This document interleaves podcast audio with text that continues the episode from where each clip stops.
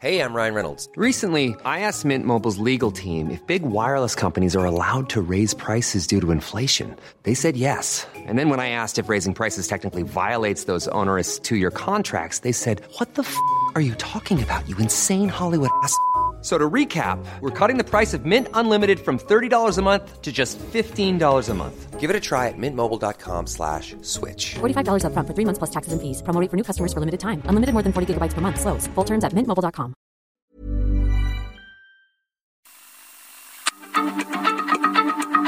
Heraldo Radio, la H se lee, se comparte, se ve y ahora también se escucha.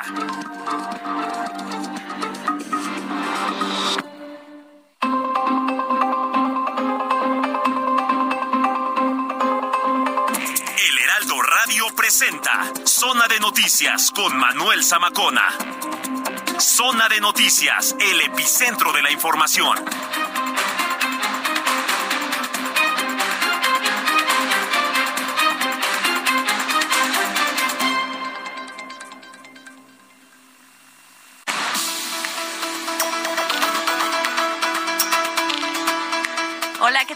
Muy buenas tardes. Gracias por sintonizar Zona de Noticias aquí en el Heraldo Radio 98.5 FM. Son las dos con un minuto.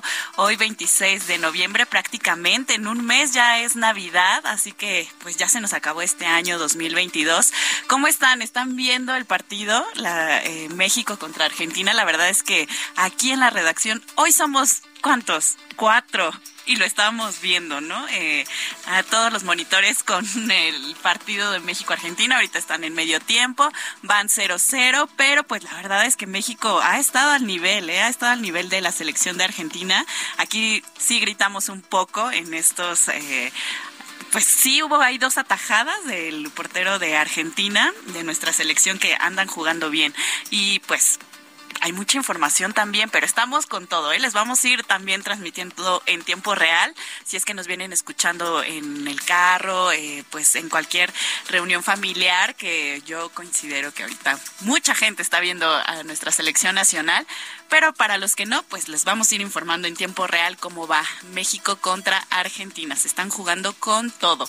Así que pues muchas gracias por acompañarnos en esta emisión de Zona de Noticias. En un momento más está con nosotros eh, Manuel Zamacona, titular de este espacio informativo. Pero ¿qué les parece si empezamos con un eh, resumen de noticias? Porque hoy también hay mucha información.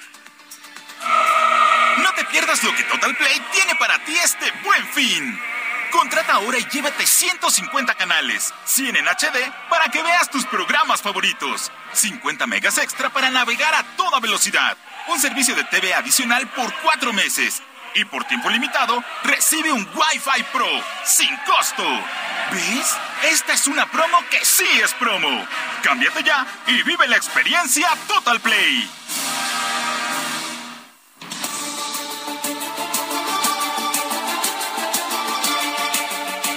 Gobierno federal, a través de redes sociales, invitó a la población a escuchar el informe del presidente Andrés Manuel López Obrador, que dará mañana domingo después de que encabece la marcha a cuatro años de inicio de su gobierno y a la cual ha denominado Marcha del Pueblo.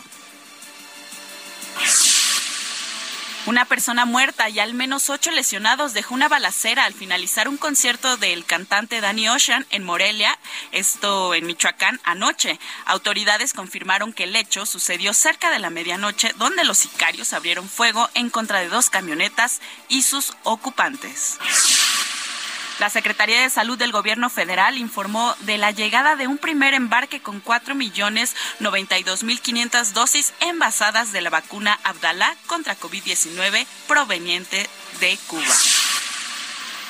Diputados determinaron por una votación unánime de 467 votos que la violencia cometida contra una mujer, incluso en el noviazgo, es equiparable al delito de violencia familiar, por lo que reformaron el artículo 7 de la Ley General de Acceso de las Mujeres a una vida libre de violencia. La jefa de gobierno de la Ciudad de México, Claudia Sheinbaum, realizó un recorrido para supervisar las obras de la línea 1 del metro, a esto en la Ciudad de México. La mandataria capitalina visitó la estación Candelaria y señaló que los trabajos van en tiempo y forma. La Secretaría de Cultura del Gobierno de México y el Instituto Nacional de Bellas Artes y Literatura dieron a conocer que se rendirá un homenaje póstumo al actor Héctor Bonilla, quien falleció a causa de cáncer de riñón.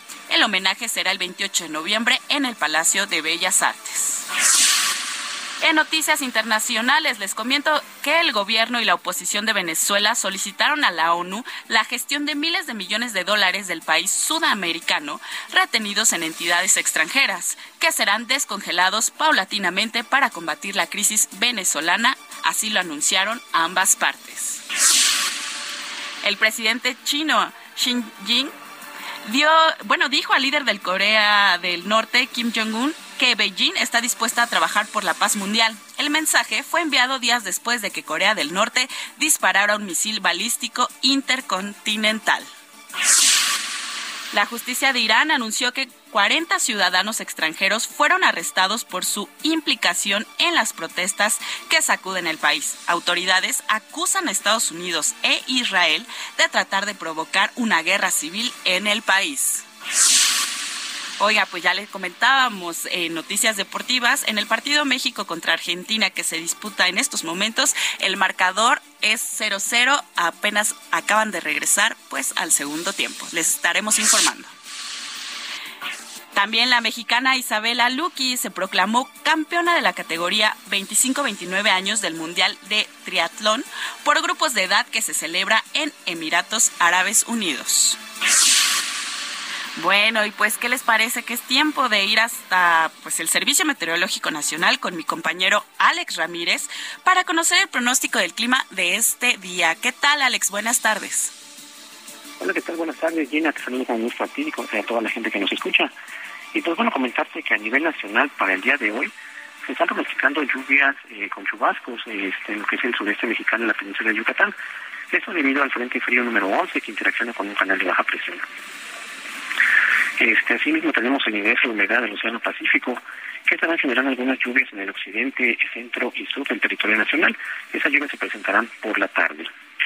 Y bueno, para la Ciudad de México, perdón, para la Ciudad de México durante esta tarde se pronostica cielo medio nublado, con probabilidad de lluvias aisladas. En cuanto a la temperatura máxima, se prevé que oscile entre los 24 y 26 grados Celsius y la mínima para mañana será de 12, de 10 a 12 grados Celsius. Las condiciones para mañana son muy similares, igual se esperan lluvias aisladas con una temperatura de 24 a 26 grados Celsius. Y en esta es la información que tenemos desde el Servicio Meteorológico Nacional. Que tengan una excelente tarde. Muchas gracias, Alex. Buenas tardes. Buenas tardes, hasta luego. Hasta luego. Bueno, y pues estamos tratando de contactar a mi compañero Mario Miranda, que se encuentra en el Fan Fest, donde se transmite justo en estos momentos el partido México-Argentina. Pero bueno, ahorita entendemos que está un poquito difícil la señal, así que en un momento más nos enlazamos con nuestro compañero Mario Miranda para que nos dé todos los detalles.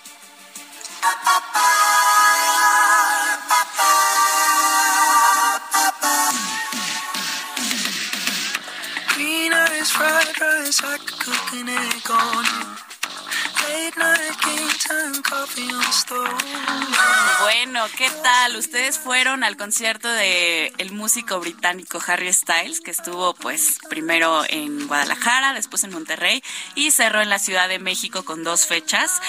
Esto después de dos años y una pandemia. El cantante británico cumplió su cita con el público mexicano al presentarse en su concierto en el Foro Sol. Harry Styles había anunciado tres conciertos en México de su gira Love on Tour en 2019, pero se pospusieron por el COVID, como todos lo sabemos. La espera valió la pena cuando el músico quien está actualmente nominado, nominado, al Grammy, incluyendo las categorías de canción y álbum del año, deleitó a sus fans mexicanos. Sigue a Manuel Zamacona en Twitter e Instagram, arroba Zamacona al aire.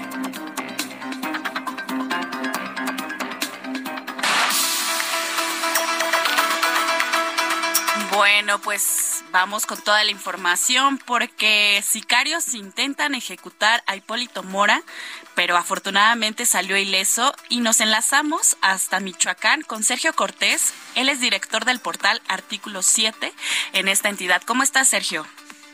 Mira, te saludo con mucho gusto y pues sí, efectivamente, mira, hace unos minutos acabamos de tener otra comunicación con don Hipólito Mora y pues sí, efectivamente nos confirmó que hoy por la mañana pues un grupo de sicarios fuertemente armados ingresó a su huerta de limón allá en el municipio eh, de Buenavista, aquí, aquí en el estado, y pues intentó intentó matarlo. Él, él tiene una escolta, Gina, tiene una escolta más o menos ocho, ocho policías que le aporta el gobierno federal. Y pues bueno, al repeler la agresión, pues dos, dos de los presuntos sicarios fueron abatidos. Él nos comentaba que no es la primera vez que intentan eh, pues atentar contra su vida, pero también él dice que no se va a salir de su municipio porque finalmente él nació ahí y él dice que va a morir allá en su tierra natal, Gina. Oye, Sergio, pues muy preocupante la situación con Hipólito Mora. Eh, como bien lo refieres, pues no, no es la primera vez. Pero ¿te parece si mantenemos la comunicación en próximos días, mañana, para darle continuidad a esto que de verdad eh, nos interesa mucho acá en Ciudad de México? Con mucho gusto, Gina. Estamos a la orden. Buenas tardes. Buenas tardes, Sergio Cortés, eh, director del portal Artículo 7, allá en Michoacán. Y bueno, vamos ahora también hasta Zacatecas con Estefanía Herrera, corresponsal del Heraldo Media Group allá, porque rindieron homenaje al general José Silvestre Ursúa. Él era coordinador estatal de la Guardia Nacional en Zacatecas y bueno, todos los detalles los tiene mi compañera Estefanía Herrera. Buenas tardes, Estefanía. Buenas tardes, Georgina. Pues así es, como lo comentabas, este, se rindieron homenaje ya eh, de cuerpo presente al general José Silvestre Ursúa Padilla, coordinador estatal de la Guardia Nacional en Zacatecas, quien falleció en un enfrentamiento en el municipio de Pinos. En un acto cerrado, que se llevó a cabo en, un homenaje en las instalaciones en la onceava zona militar, en presencia de elementos de la Guardia Nacional y militares, así como familiares. Eh, fue encabezado por el gobernador del estado, David Monreal Ávila, y el general Hugo Humberto Pedroso Salazar, quien es comandante del destacamento castrense aquí en Zacatecas. Pues en su mensaje, el gobernador David Monreal dijo que pues se despide un hombre íntegro, honesto, comprometido y formado con disciplina castrense. Eh, destacó sus valores cívicos y amor a la patria. Aseguró que era un hombre eh, que supo ser amigo y compañero y patriota y que cumplió con su deber hasta el último momento. Dijo que el general Ursúa adoptó Zacatecas como un segundo hogar, demostrando en todo momento su lealtad y esforzándose en cada acción y anhelo por tener la paz aquí y en Zacatecas.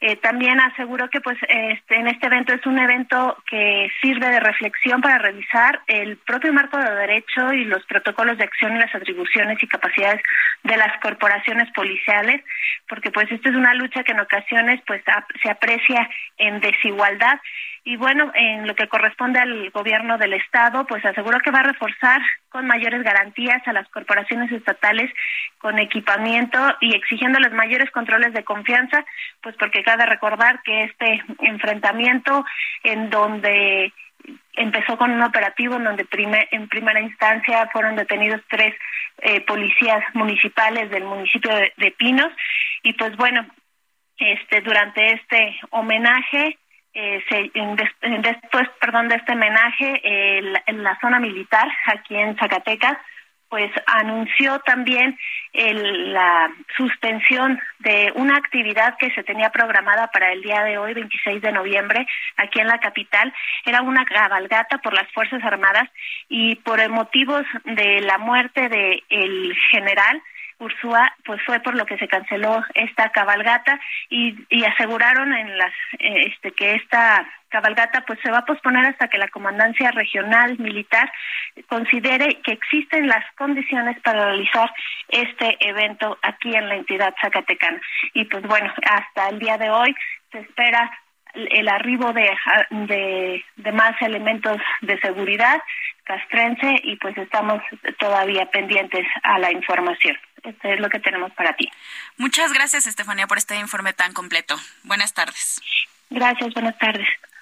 Bueno, pues también nos vamos ahora hasta San Luis Potosí con mi compañero Pepe Alemán, corresponsal del Heraldo Media Group en la entidad, porque detectan dos nuevos casos de viruela símica allá en la entidad. Pepe, ¿cómo estás? Buenas tardes. Buenas tardes, Gina. Efectivamente, con esos dos que mencionas, ya son siete los casos de viruela del mono que se han registrado en San Luis Potosí. El titular de los servicios de salud en el estado, Daniel Acosta Díaz de León, explicó que estos dos nuevos casos positivos corresponden a hombres, uno de los cuales se comprobó que el contagio fue adquirido por vía sexual y el otro fue infectado pues por las vías tradicionales que ya sea vía aérea, por la saliva o por el sudor. El secretario de Salud mencionó que también ha habido casos sospechosos de mujeres que tienen síntomas y cuyo origen del posible contagio también pudo haber sido por la vía sexual, aunque el Instituto de Diagnóstico y Referencia Epidemiológicos, el los ha reportado negativos. También la Costa Díaz de León dio a conocer que en uno de los siete casos positivos acumulados se pudo comprobar que el virus fue adquirido a través de su pareja. Gina, el funcionario de salud potosino, advirtió que luego de un mes sin contagios, en San Luis Potosí se espera un pico de la viruela cínica, por lo que llamó a la población a extremar cuidados y acudir de inmediato a recibir atención médica en caso de presentar síntomas. En este sentido, Daniela Costa dio a conocer un inicio de campañas de prevención para grupos lésbico-gay, que son los que tienen identificados como de mayor riesgo, y además de las pláticas de higiene y concientización, les dotarán de preservativos. Esta es la información que les tengo desde San Luis Potosí. Muchas gracias, Pepe Alemán. Nos estamos comunicando. Gracias por la información. Buenas tardes. Buenas tardes. Oigan, y ya tenemos a mi compañero Mario Miranda desde el FanFest para darnos todos los detalles. Cuéntanos, Mario, cómo se está viviendo el ambiente ahorita allá. Hola, ¿qué tal? Buenas tardes. Pues sí, como bien lo mencionamos, estamos aquí en el Monumento a la Revolución, en el FanFest, pues de nervios, el ambiente es de nervios. El marcador al medio tiempo terminó 0-0, acaba de iniciar la segunda parte y pues toda la gente está nerviosa, cada llegada pues son los gritos cuando llega México, cuando llega Argentina, pues el nerviosismo que se vive en este lugar que está totalmente repleto, está lleno este fanfare que se colocó aquí en la explanada del Monumento a la Revolución y está totalmente lleno, la gente expectante al resultado del partido entre la selección de México y Argentina. También comentarte que hace dos días platicamos con una, una mujer pues quien perdió a su hija aquí en este lugar y este pues ahorita estamos haciendo la búsqueda de una menor que también ya se perdió desde, desde que antes de empezar el partido, la perdió que ya lleva más de 45 minutos que no la encuentra. Es una menor de 12 años que se encuentra aquí perdida en esta zona del Pampe. Por lo que respecta al partido, pues 0-0 hasta el momento. Esperemos que caiga pronto el gol de la selección de México. Oye, Mario, preocupante la información que nos cuentas sobre esta menor de edad que se perdió. Ojalá lo localicen pronto. Nos estaremos enlazando contigo. Pues. ¿Lo vas a hacer con la mamá para que nos dé bien el nombre? Claro que sí. Claro que sí. Importante esta información. El nombre, ¿verdad? Luisa Fernanda García Sánchez, 12 años. Perfecto. Eh, ¿Cómo iba eh, vestida? Sí, vestida. ¿Algunas señas particulares de la chica? Traía, pues trae pantalón de mezquilla y la playera de la selección. Playera verde. Ok, no, pues bueno, claro que sí nos estaremos comunicando contigo, Mario, pues para saber sobre en qué acaba esta historia, ojalá la localicen pronto y pues también eh, ver todo el ambiente festivo de alguna manera que se está viviendo allá en el FanFest. Claro que sí, estaremos al pendiente. Gracias, Mario. Mm, bueno, pues continuamos con más información y es que les comento que en el marco del Día Internacional para la Eliminación de la Violencia contra las Mujeres y las Niñas, la Secretaría de Trabajo y Fomento al Empleo pues dio a conocer que tres de cada cinco empleos ¿qué creen? Se generan aquí en la Ciudad de México. La información es de mi compañero Carlos Navarro. Buenas tardes, Manuel. Te saludo con gusto a ti, al auditorio, y te comento que en el marco del Día Internacional para la Eliminación de la Violencia contra las Mujeres y las Niñas, la Secretaría del Trabajo y Fomento al Empleo informó que este año tres de cada cinco empleos formales generados en la Ciudad de México están asociados con las mujeres, lo que ha colocado a la capital del país como la primera entidad en la generación de empleo formal en este sector a nivel nacional. El secretario del Trabajo y Fomento al Empleo, José Luis Rodríguez, informó que desde esta dependencia tiene el objetivo de eliminar brechas de desigualdad y barreras. Comentarte, Manuel, que de acuerdo con información del IMSS, de los 114.470 empleos formales que se generaron durante este año, 67.000 714 empleos nuevos, que son el 59%, fueron aportados por mujeres y 46.756 empleos nuevos corresponden a los hombres, que se traduce en ese 41%. La Ciudad de México encabeza la generación de empleo formal para las mujeres en el país. La segunda entidad es Jalisco con más de 50.000 y la tercera el Estado de México con alrededor de 44.000. por tipo de contrato. En la capital se han creado más empleos de tipo permanente que eventual durante 2022. De los 93.487 generados de tipo permanente en el año, 53.990 estuvieron asociados con mujeres. En este caso, las mujeres han participado en todos los sectores económicos. Se registra la mayoría en el sector servicios para empresas, personas y el hogar con el 45%, seguido del sector del comercio con 21%, transporte y comunicaciones con el 13%, servicios sociales y comunales con el 11%, industrias de transformación 9%, el resto en agricultura, ganadería, silvicultura, pesca, caza, industrias extractivas, industria eléctrica, industria de la construcción, así como captación y suministro de agua potable. Así es que ya lo vimos, Manuel, las mujeres son pieza clave en la generación de empleos en la Ciudad de México. Esta es la información que te tengo. Muchas gracias a mi compañero Carlos Navarro. Y bueno, vamos rápidamente con mi compañero Paris Salazar, porque el gobierno de Venezuela y la plataforma unitaria de allá también de Venezuela decidieron retomar el proceso de diálogo y negociación en nuestro país. Paris nos tiene la información. Buenas tardes. Buenas tardes, Tina, amigas, amigos del Lealdo de México. Esta mañana, el gobierno de la República Bolivariana de Venezuela y la Plataforma Unitaria Venezuela decidieron retomar el proceso de diálogo y negociación en México, facilitado por el gobierno de Noruega, para ponerle fin a la crisis política en el país sudamericano. Los representantes del gobierno bolivariano y de la oposición nacional en Venezuela suscribieron un segundo acuerdo parcial para la protección del pueblo de Venezuela, ya que el diálogo fue suspendido hace un año. En el Hotel Sofitel, el secretario de Relaciones Exteriores, Marcelo Ebrard, dio la bienvenida a ambas delegaciones y les deseó que el diálogo permita alcanzar acuerdos en favor del pueblo de Venezuela. Vamos a escuchar al secretario de Gobernación, eh, Marcelo Ebrard. Es una esperanza para toda América Latina, que son eh, buenas noticias cuando hay diálogo, hay mediación, eh, es el triunfo de la política, es la solución de controversias. nuestra posición sobre este particular, como ustedes saben, desde hace ya varios años, el presidente López Obrador decía, procuremos la mediación, el entendimiento, la comunicación. Ese es el rol de México y les recibimos con los brazos abiertos. Muchas gracias. por su parte, el mediador de Noruega, Dag Nyler, señaló que se trata de un hecho histórico, porque marca la reanudación de la mesa de diálogo de negociación entre el gobierno bolivariano y la oposición y que también permitirá suscribir un acuerdo, un acuerdo para liberar recursos en favor de los servicios sociales y la atención de la población en Venezuela. Gina, la información que yo tengo. Muchas gracias, París, por la información. Buena tarde. Buenas tardes. Bueno, pues estamos... ¡Oh! Gol, gol de... ah, sí, pero estamos viendo aquí en nuestros televisores, pues que ya anotaron gol.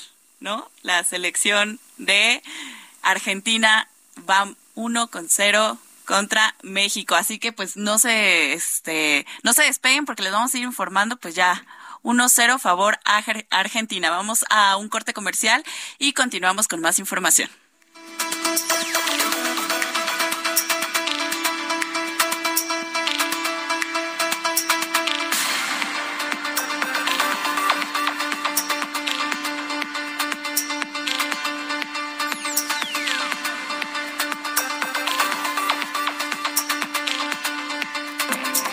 Una pausa y regresamos con Manuel Zamacona a Zona de Noticias.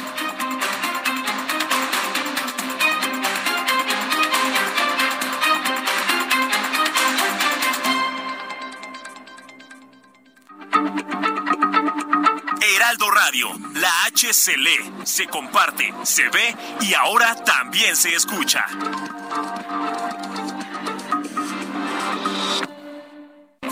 Ya estamos de regreso en Zona de Noticias con Manuel Zamacona por el Heraldo Radio.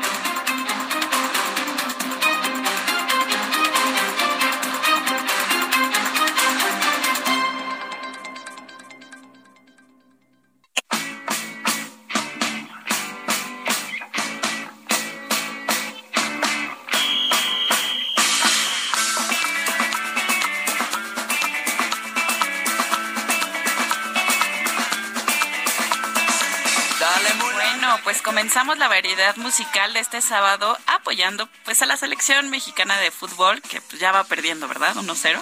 Eh, esta canción se llama eh, Sube que baja del grupo mexicano El Círculo, eh, que se convirtió en el tema oficial de la Copa Confederaciones, esto en 1999 que ganó el equipo tricolor tras vencer cuatro goles a tres contra Brasil.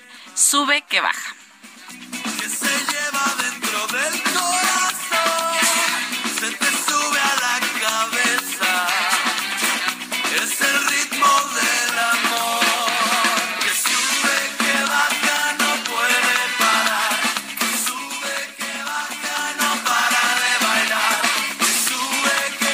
Bueno, son las 2 con 32 minutos, hora del centro de México.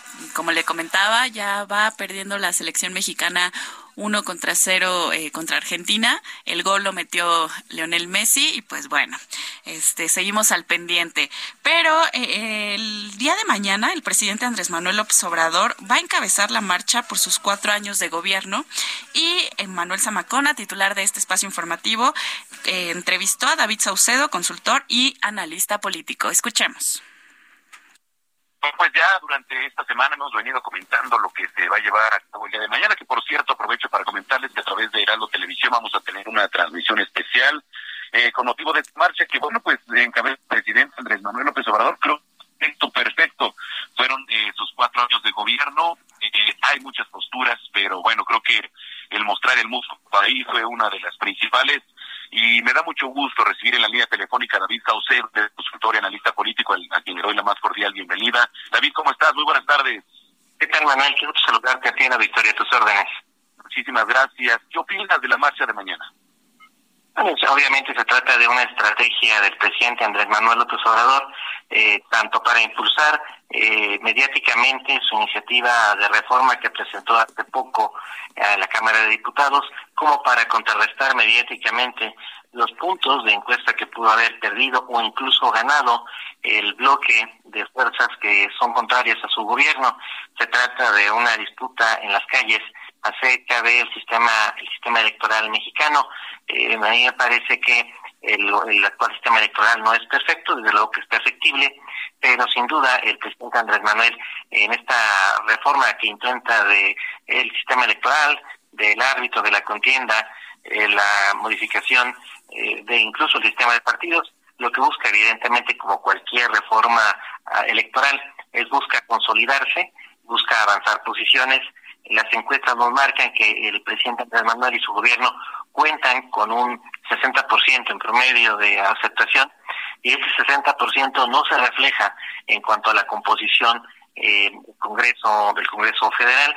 Eh, cualquier presidente lo que busca es tener mayoría en ambas cámaras para poder avanzar sus agendas, sus agendas legislativas. Creo que la intención del presidente evidentemente es modificar el sistema electoral para eh, potenciarse, para mejorar su representación, para incrementar su fuerza, para debilitar al, bloque opositor. Eh, no hay ninguna reforma electoral neutra. Todas las reformas electorales, eh, las que se han planteado, incluso la más reciente que plantea el presidente, buscan eh, modificar el sistema electoral, el sistema de partidos, para beneficiar a un partido y para disminuir la fuerza política de otro. Eh, en ocasiones el sistema político mexicano se abre, como ocurrió incluso en los sexenios de José López Portillo o de Carlos Salinas, cuando nacieron cuando nacieron figuras eh, distintas organismos electorales eh, ciudadanos. Eh, tenemos fenómenos de apertura y en este caso tenemos un, un, una iniciativa de reforma presidente que es más bien eh, para consolidarse, para que la 4T avance y para, en perspectiva del presidente, preservar su legado. Eh, hace unos días se llevó a cabo una marcha que intentó, pues, incluso minimizar el presidente Andrés Manuel López Obrador, ¿no? Por parte de ciudadanos, de la propia oposición, eh, en defensa del INE. ¿Crees que, pues, sea parte de mostrar un músculo por parte de la presidencia? Sí, por supuesto, desde luego que se está pensando en esos términos. La marcha anterior fue una marcha eh, nutrida, concurrida. En términos de asistencia de la Ciudad de México, se trata de una buena marcha, sin duda de las eh, más concurridas del año. Y el presidente, eh, que en este en este capítulo de la contienda político-electoral, la movilización y tomar la calle es una de sus estrategias favoritas, así que es definitivamente, como mencionan sus adversarios, una contramarcha. No tengo ninguna duda que van a rebasar por mucho la asistencia que tuvieron los, los opositores a la reforma del presidente Andrés Manuel López Obrador. Uno se preguntaría si un gobierno que tiene en sus manos la posibilidad de modificar la realidad eh, es válido que salga a las calles a manifestarse. Pues sí lo es, pero en realidad ellos tienen el poder como para modificar la realidad. En cambio, la oposición que no está en esta condición, pues es más sencillo de entender que salgan a las calles para hacer eh, conocer su punto, dar a conocer su punto, su punto de vista. Eh, de acuerdo con todas las mediciones, insisto, aproximadamente el 40% del electorado de México está en contra del presidente Andrés Manuel y de su gobierno. Es mucha gente, evidentemente. Y el otro bloque, el otro 60% que está a favor del presidente, pues es todavía más. Lo que habíamos visto eh, hasta el, hasta hace unas semanas era una gran mayoría silenciosa que únicamente se expresaba en redes sociales o vía los medios de comunicación, pero no habían tomado nunca las calles. Eh, me parece que los adjetivos con los cuales se ha querido descalificar la marcha de los opositores al, presidente eh, no son no son válidos de la misma manera que tampoco son válidas las descalificaciones a la estrategia del presidente de tratar de tomar la calle en cualquier país de América Latina, de América Latina parece que es ilícito, es válido que eh, quienes estén a favor y en contra del gobierno muestren eh, su músculo. Eh, el día de mañana, el día, el día domingo, seguramente veremos una operación de acarreo y con recursos públicos, no tengo ninguna duda de eso, pero estoy cierto que también gran parte de las personas que asistan al Zócalo a manifestarse en apoyo al presidente Andrés Manuel López Obrador lo harán con convicción. Ciertamente habrá movilización de los estados. Se menciona que habrá gobernadores incluso encabezando los contingentes de sus respectivos de sus respectivos estados. Tengo dudas de que qué tanto va a impactar esta movilización en las calles al resultado de la votación en la Cámara, porque al, parecer, al parecer en esta ocasión la fracción del PRI a pesar del acoso judicial que ha sufrido Alito Moreno, pareciera que no va a votar con el presidente en esta reforma y que se va a ir por el famoso plan B, es decir, una modificación de las leyes secundarias. Oye, interesante lo que lo que platicas ahorita de los gobernadores, porque digo, esta marcha, si bien la va a encabezar el presidente Andrés Manuel López Obrador, es buena oportunidad para presidenciables, llámese Claudia Sheinbaum, Marcelo Ebrard, para pues estar ahí presentes y, quizá también este pues darse una oportunidad para este dar dar apertura, ¿no? A, lo que viene que pues son ya pues en, pocos días este digo los, lo, que queda para 2024 demostrar mostrarse ellos también un poquito más ante ante la sociedad, marchar en la capital que bueno pues es sede de los tres poderes. Es el mismo motivo por el cual eh, Ricardo Monreal se bajó de la marcha, le inventó un, viaje a España, él evidentemente ya no es presidenciable, no tengo duda que en el caso de la Ciudad de México, Claudia Sheinbaum y los alcaldes de la Ciudad de México de Morena eh, tratarán de mostrar eh, esta fuerza y este respaldo tanto a Claudia como al presidente Andrés Manuel López Obrador, con el objeto de buscar objetivos políticos, su propia reelección o saltar a un cargo en el próximo gobierno federal en el caso de Claudia es eh, un momento importante para ella de poner a prueba sus redes de movilización de voto, eh, porque ella los va, los va a necesitar, va a necesitar estas redes ya en la contienda electoral. Eh, como tú sabes, hay programas federales clientelares para jóvenes, para personas de la tercera edad, para segmentos del electorado que le interesa tener bajo su control al, a Morena. Así que los veremos sin ninguna duda eh, moviéndose en, las calles. Eh, esto, eh, creo, tendrá tres impactos. El impacto mediático, el registro que haya en medios de comunicación, en redes sociales, sobre esta movilización, el impacto jurídico constitucional, que será el impacto que tendrá esta marcha o no en la votación final que haya sobre la iniciativa del presidente el, de Manuel López Obrador. finalmente, sobre el, el tema de la arena política pura, aspectos que van desde la sucesión, por ejemplo, eh, el posicionamiento del de presidente en, encuestas eh, y el futuro que tendrá esta coalición electoral que está armando en contra del candidato o candidata de la 4T en la elección del 2024. Correcto, pues David, eh, muchísimas gracias por tu análisis, siempre un gusto tenerte y este, si lo permites, pues estamos en comunicación. Con todo gusto, Manuel, un abrazo.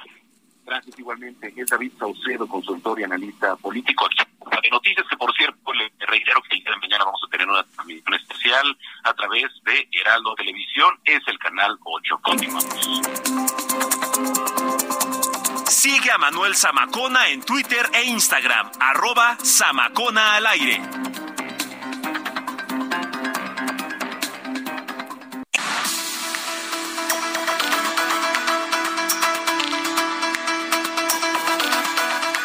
Gracias por continuar con nosotros. Son las dos con 42 minutos eh, aquí en tiempo del centro de México. Pues bueno, seguimos aquí con toda la información, viendo el partido, escuchando entrevistas, eh, al pendiente de todo lo que sucede en este sábado. Y pues bueno, justo les comento que Claudia Sheinbaum, jefa de gobierno de la Ciudad de México, entregó la distinción de huésped distinguido al presidente de Colombia, Gustavo Petro, en reconocimiento a su larga historia de lucha por la democracia, la justicia social, económica y ambiental, por el respeto a los derechos humanos y por su contribución a la paz y la igualdad en América Latina. La mandataria consideró que comparte su visión de la necesidad de acceso a la justicia ambiental, social y económica y la esencia de que la seguridad y la paz son frutos de la justicia. Lo anterior durante una ceremonia solemne en el Salón de Cabildos en el antiguo Palacio del Ayuntamiento. En su intervención, Gustavo Petro, presidente de Colombia, hizo un recorrido de hechos y personajes políticos históricos destacables para las transformaciones de los pueblos tanto en México como en Colombia. Y pues bueno, son las dos con cuarenta y tres minutos y vamos a escuchar recomendaciones culturales de eh, mi compañera Melisa Moreno, que como siempre nos da su agenda pues para todas estas actividades que nos gustan, nos entretienen en fin de semana. Heraldo Televisión, ahora también por Sky HD. Toda la programación de Heraldo Televisión a través del canal 161 de Sky HD. Noticias, deportes, entretenimiento, gastronomía y mucho más. Heraldo Televisión, en todo el país, ahora también por Sky HD. Recomendaciones culturales con Melisa Moreno.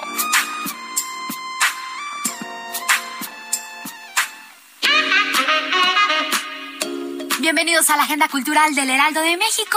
Yo soy Melisa Moreno y esta es nuestra selección para Zona de Noticias. A través de 45 obras de la colección Franz Mayer, Los Secretos del Color propone un acercamiento al uso del color en las prácticas artísticas desde una perspectiva histórica y material. La exposición aborda el uso de minerales como pigmentos y de tintes vegetales y animales para lograr la amplia gama de colores y tonos en obras pictóricas y de artes decorativas. Se destaca además la importancia cultural de los colores azul, rojo, verde y oro, desde las complejas formas para su obtención y circulación por distintas partes del mundo, así como los valores simbólicos que representan en el arte occidental. Se trata de una valiosa aportación científica para poner en valor el acervo del museo. Los secretos del color se podrá visitar hasta el 26 de febrero en el Museo Franz Mayer. Lo que yo vi son las memorias de Laura Esquivel salpicadas de nostalgia por el tiempo ido y de reflexiones sobre la conciencia del tiempo presente, desde la casa donde nació, los juegos de calle durante su niñez, la música que ha servido como banda sonora de su vida, hasta los movimientos sociales y el ataque terrorista contra las Torres Gemelas que le tocó presenciar. La autora mexicana más leída en el mundo nos enseña, a través de un colorido mosaico de escritos, lo que sus ojos vieron, las cosas de las que ha sido testigo en sus 72 años de vida. La autora de Como agua para chocolate nos confirma lo que sí ha comprobado. Siempre es más bello contemplar con el alma que con los ojos. Lo que yo vi de Laura Esquivel es editado por Suma. El primer actor, Héctor Balcerati, interpretado por Juan Carlos Colombo, prepara su próximo y esperadísimo estreno de la tragedia shakespeariana El Rey Lear, una gran producción que adornará la cartelera. Sin embargo, se encuentra en un momento personal desfavorable. No es capaz de memorizar sus líneas y vive en conflicto con sus compañeros. Además, las circunstancias le obligan a montar la obra con una improvisada compañía de criminales a quienes debe enseñar a actuar con el riesgo de morir en el intento. El corrido del Rey Lear está en el Teatro Helénico hasta el 15 de diciembre. Esta fue la agenda cultural de esta semana. Yo soy Melisa Moreno y me encuentras en arroba melisototota. Nos escuchamos la siguiente.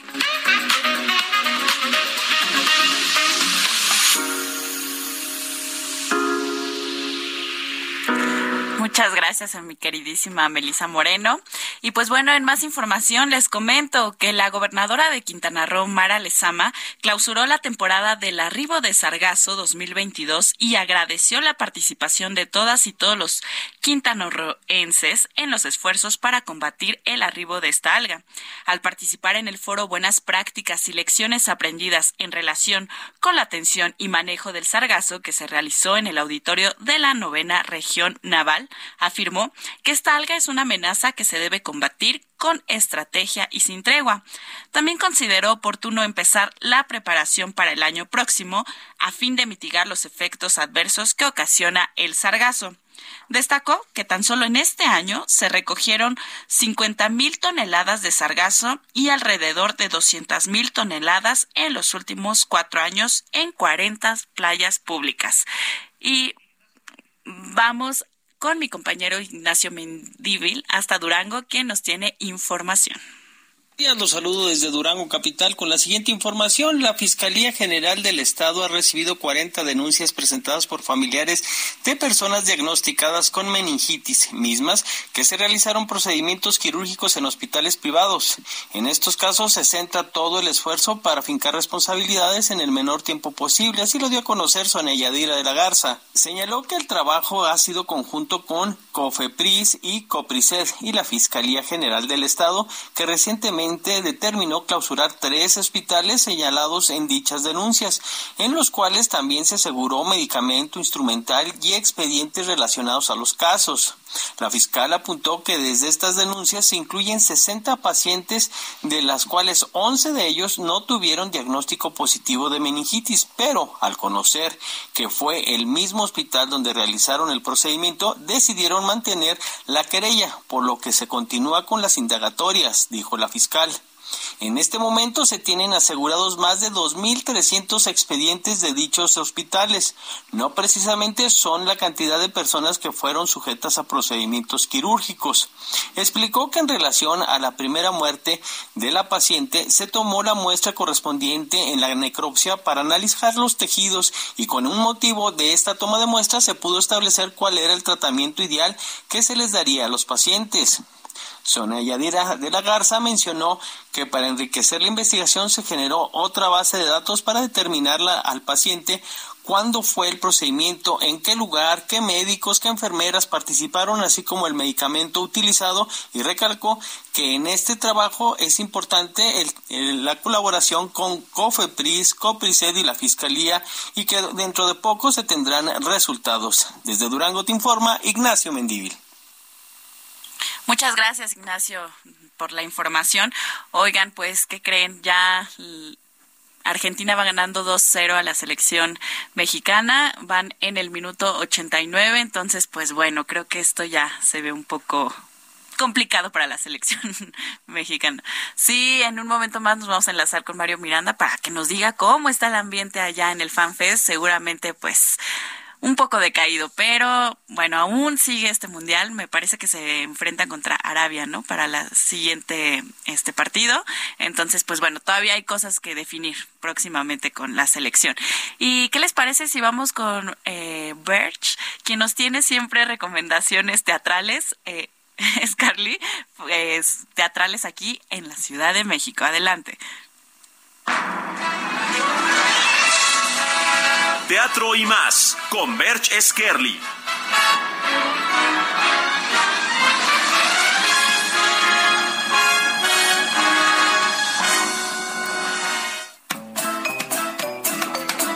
Hola, muy buenas tardes. Un saludo a todo el auditorio de Heraldo Noticias. Una vez más, sean todos bienvenidos a Teatro y más En este segmento haremos un recorrido dentro de los montajes más relevantes de la escena teatral de la Ciudad de México. Y aquí damos inicio. Los musicales de Broadway. Esta divertidísima parodia musical nos llevará a dar un recorrido a través de los musicales más emblemáticos de Broadway, pero con un humor muy característico.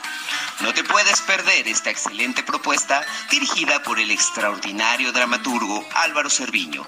Se presenta todos los martes a las 8 de la noche en el Teatro Enrique Elizalde. Por fin el espectáculo que todo México estaba esperando.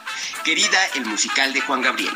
Con una maravillosa producción a cargo del renombrado productor Morris Gilbert, nos engalana con este espectacular show lleno de magia y acrobacias, pero sobre todo con el inolvidable repertorio musical del gran divo de Juárez. Se estará presentando los días miércoles, jueves y viernes a las 8 de la noche, sábados a las 5 y a las 8.30 y los domingos a la 1.30 y 5 de la tarde en el Teatro San Rafael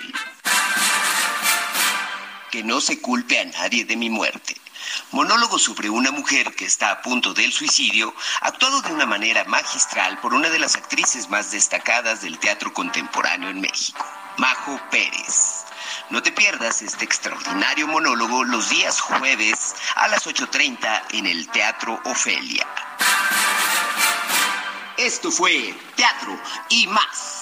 Yo soy Berches Kerly, sígueme en mis redes como arroba Berches y en Facebook como Berch Villuendas. Hasta la próxima. Bueno, pues ahí tienen las recomendaciones teatrales, si se animan a ir este fin de semana. Y pues, ¿qué les parece si nos vamos con una cancioncita, la segunda canción, eh, para pues irnos relajando de esta creo que ya perdió, ¿no? Hoy el partido, la selección, se agregaron seis minutos. Y pues bueno, estamos escuchando We Are the Champions. Otro tema, pues también inspirador y vinculado al deporte, es este que estamos escuchando de la banda británica Queen cuyo vocalista y fundador Freddie Mercury cumplió el pasado 24 de noviembre 31 años de fallecido y que se mantiene como un himno para los campeones. Así que bueno, pues les parece si nos vamos escuchando We Are the Champions de Queen. Eh, estamos en zona de noticias, son las 2 ya con 54 minutos. Eh, recuerden seguir a Manuel Zamacona en arroba Zamacona al aire, pues ahí también los están leyendo, eh, contestando todas sus inquietudes. En un momento más ya nos estará aquí acompañando para seguir con toda la información, porque seguimos con mucha información, de verdad hoy hay mucha información por ser fin de semana. Eh, esto no, no para, así que bueno, gracias por acompañarnos. Seguimos escuchando a Queen con We Are the Champions.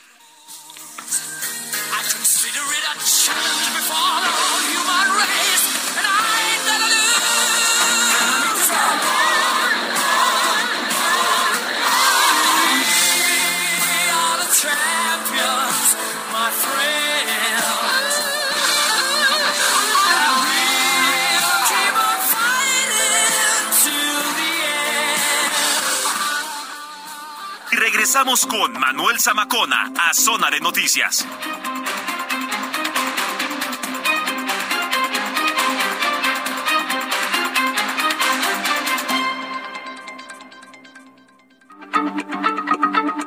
Heraldo Radio, la H se lee, se comparte, se ve y ahora también se escucha.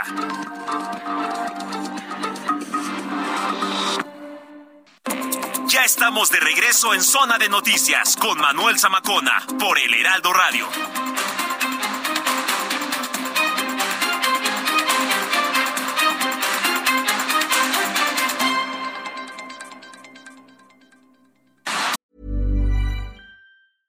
Spring is my favorite time to start a new workout routine. With the weather warming up, it feels easier to get into the rhythm of things. Whether you have 20 minutes or an hour for a Pilates class or outdoor guided walk, Peloton has everything you need to help you get going.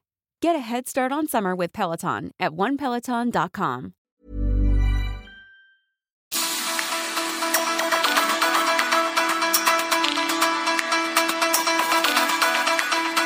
3 de la tarde en punto ya en el tiempo del centro de la República Mexicana. Señoras y señores, qué gusto que nos siga acompañando aquí a través de la señal de Heraldo Radio. Si es que ya estaba en sintonía, si lo acaba de hacer, bienvenida, bienvenido a este espacio de noticias, la mejor revista del fin de semana. Y bueno, pues por supuesto que todos andamos con el tema de México contra Argentina. ¿eh? Lo que se habla, pues eh, usted seguramente ya lo vio.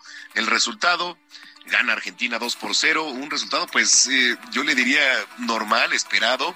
Eh, Argentina trae y es de los equipos para ser favoritos como campeón del mundo. Tenía que salir con todo Argentina, si no eh, era salir a matar o morir Argentina. Lo hizo, lo hizo muy bien golazo de Messi, eh, otro, fueron un par de golazos, la verdad es que, y bueno, ya lo estaremos analizando un poquito más adelante, pero bueno, ese 2 por 0 gana Argentina sobre México y bueno, se tendrá que poner las pilas ahora ante Arabia Saudita el próximo miércoles el equipo mexicano. Pero bueno, oiga, yo le invito para que se ponga en contacto a través de nuestras redes sociales, arroba Samacona al aire, le repito, arroba Samacona al aire, y también para que visite nuestra página www.heraldodemexico.com.mx. Le repito, www.heraldodemexico.com.mx. Ahí, por cierto, hay un apartado donde usted le da clic en deportes y también puede estarse informando de lo que ha ocurrido con la selección, análisis, etcétera. Entonces, bueno, lo invitamos también y para que nos eh, escriba en Twitter, arroba Samacón al aire, denuncie, nos mande su punto de vista, su opinión, su comentario. Aquí lo vamos a estar replicando. Así que bueno, tenemos un gran programa todavía en esta segunda hora por delante y cuando son ya las 3 de la tarde con dos minutos, ya está Gina Monroy con el resumen de noticias. La Cámara de Diputados aprobó reformas a la Ley General del Equilibrio ecológico y la protección al ambiente para establecer la obligación a las autoridades federales en coordinación con los municipios o alcaldías de la Ciudad de México, esto para promover el establecimiento de clínicas veterinarias públicas. El tamaño de la economía mexicana regresó al nivel que tenía antes de la pandemia de COVID-19. Entre julio y septiembre pasado, acumuló cuatro trimestres consecutivos de crecimiento. En el tercer trimestre de 2022, la economía mexicana avanzó 0.9% a tasa pues trimestral y reportó así el Instituto Nacional de Estadística y Geografía, el INEGI. En noticias internacionales, el volcán Cotopaxi, que despertó en 2015, presentó caída de cenizas al sur de Quito y poblados vecinos a la capital en Ecuador, informó el sábado el Instituto Geográfico de este país. También en noticias internacionales, el presidente de Perú, Pedro Castillo, designó ayer como primera ministra a Betsy Chávez, con quien recompondrá el gabinete que dimitió por completo en medio de una pugna con el Congreso. Castillo y Chávez deberán ahora designar el gabinete de pues 19 ministros, el quinto en 16 meses de gobierno. Pensé que doliera.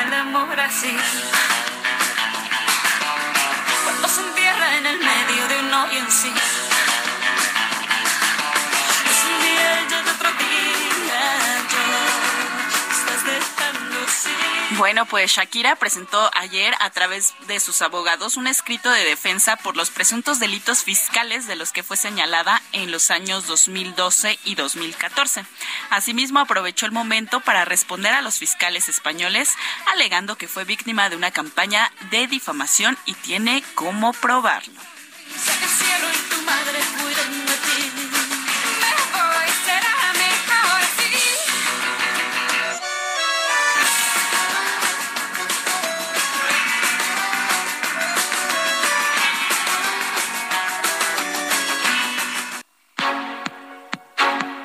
Gastrolab, pasión por la cocina, con Paulina Abascal.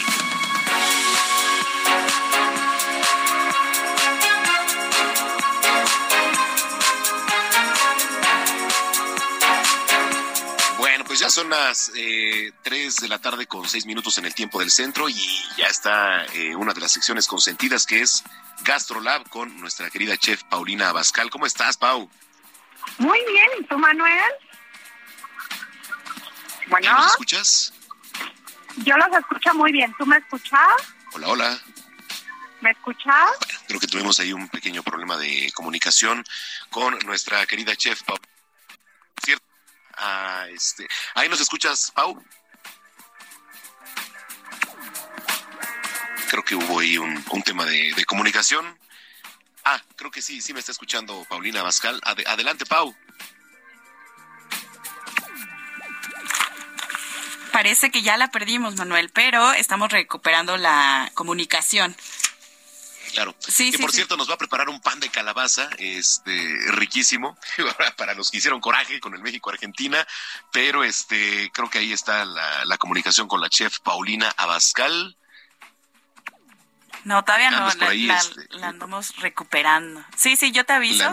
Sí, porque, ¿qué crees? También anda ahí como, ya sabes, con esto del partido y eso. Sí, sí, exacto. Bueno, la, la, comunicación a veces se, se transgiversa. Que por cierto, bueno, yo le recomiendo, aprovechando que estamos aquí, y siempre, siempre es, es bueno saber, porque, bueno, 26 de noviembre se celebra, se celebra también el Día Mundial del Olivo. Déjeme le platico que el 26 de noviembre se celebra el Día Mundial del Olivo y bueno, también con la finalidad de proteger y preservar eh, un árbol emblemático que según la UNESCO va a servir para fortalecer los valores humanos y culturales entre los pueblos. En la línea telefónica, Paulina Abascal, ¿cómo estás, querida Pau? ¿Cómo estás, Manuel? Con el gusto de saludarlos a ti y a todos. Muy triste con el partido de México, caray. Sí, sí, sí, es de lo que se habla y la verdad es que, bueno, es un resultado de, cierta manera esperado, pero bueno, siempre queremos que gane la selección, en fin, esperemos ya a ver qué pasa en, en, la semana y este, pero bueno, es, es de lo que se está hablando ahorita. Sí, Manuel, pero bueno, les voy a alegrar el día con una receta de un pan de calabaza, porque pues ya estamos en lo último de lo último de, de las calabazas, ya yo creo que a partir de mañana empezamos temporada de Navidad. ¿Qué te parece que entonces, para cerrar con broche de oro la temporada de otoño, este pan de calabaza? Me parece perfecto y tengo listo aquí el recetario. Me parece muy bien. Mira, vas a necesitar 280 mililitros de agua. Ajá. 680 gramos de harina. Ajá. 10 gramos de levadura esa que venden en el súper, que viene en polvito, van a ser dos sobrecitos. Ok. 110 gramos de puré de calabaza. Tú lo puedes hacer o lo puedes comprar ya hecho que ya viene especiado. Te recomiendo que si lo quieres hacer como de rápido, pues ya lo compres hecho. Y si no, ahí en mis redes sociales vas a poder encontrar cómo se hace puré de calabaza. Ok, perfecto. Son 110 gramos. 110 gramos con 80 gramos de azúcar. Ajá. Y 70 gramos de mantequilla. Esta tiene que estar a temperatura ambiente. A temperatura ambiente, correcto. Bueno, entonces vas a poner encima de tu mesa.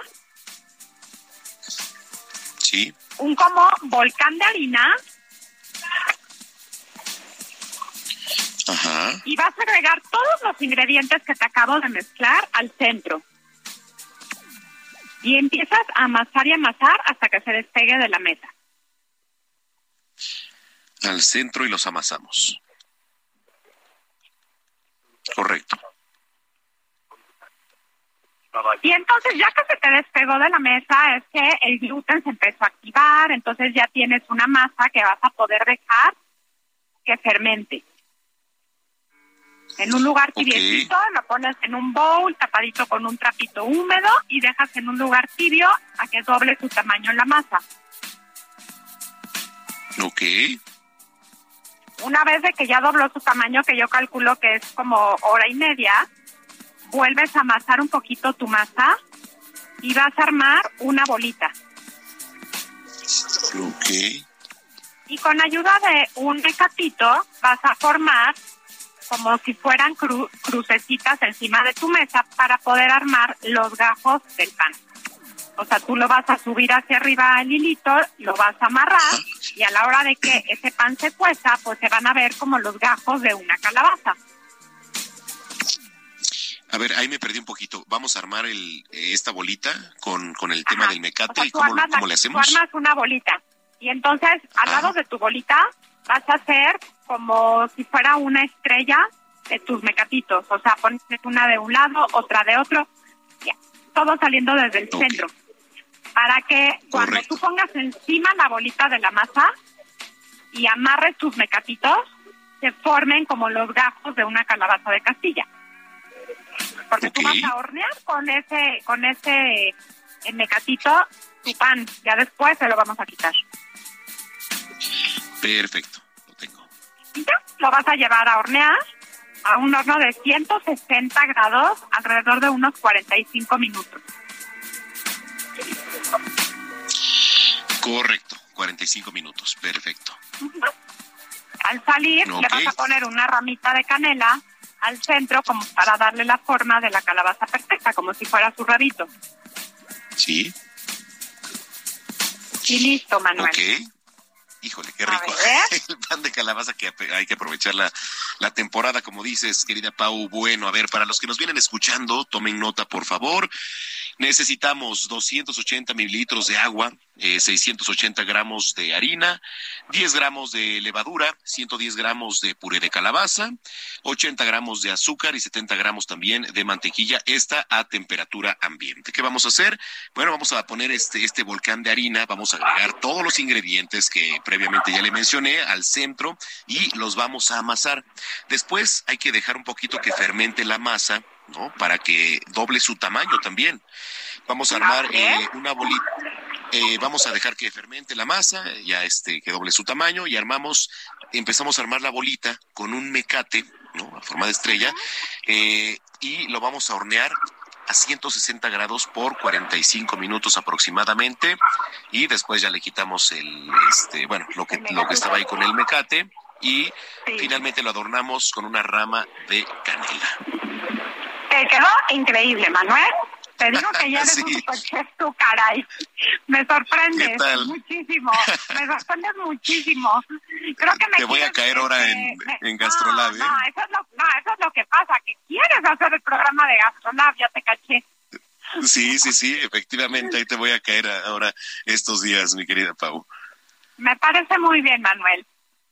Bueno, oye, para la gente que te viene escuchando, ¿dónde te puedes seguir y ver también?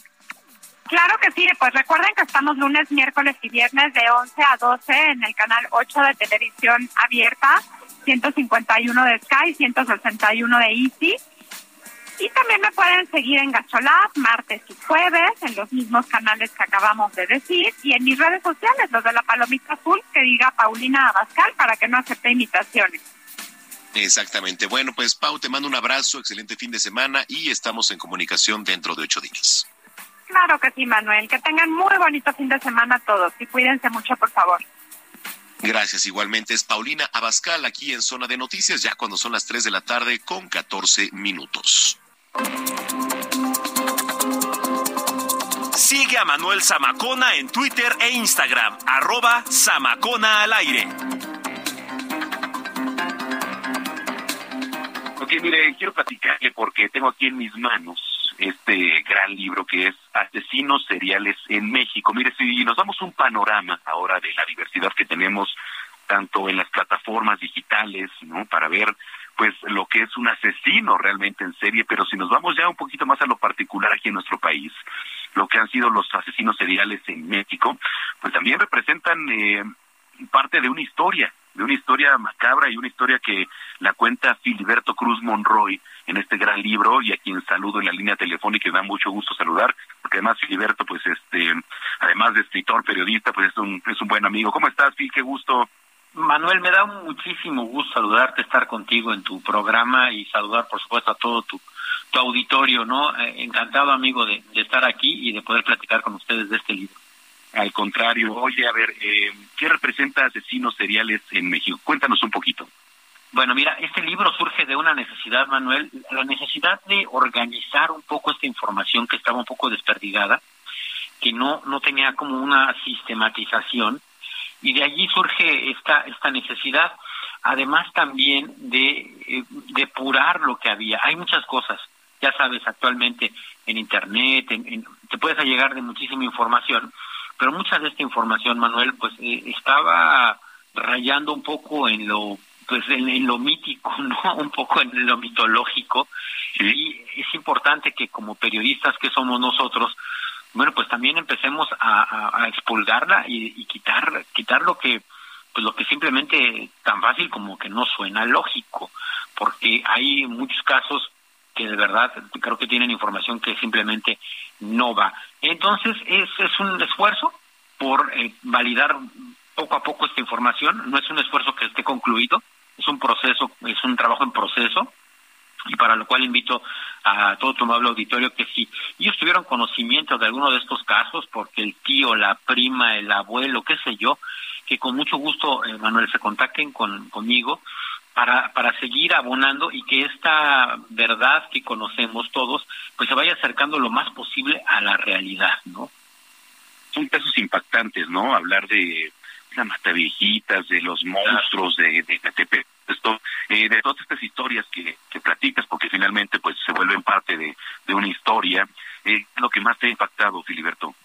Fíjate que a mí me marcó mucho el caso de José Luis Calva Cepeda, el caníbal de la Guerrero, eh, porque me tocó de primera mano cubrirlo. Yo estaba en una situación, pues, eh, digamos que era un reportero, eh, Nobel, y tú sabes que cuando te toca reportear, y sobre todo fuentes tan complicadas como la, la, la entonces Procuraduría y Fiscalía, Policía, bueno, pues eh, eh, es difícil competir con los demás compañeros que ya tienen el colmillo retorcido. Entonces yo no veía la mía en esos momentos.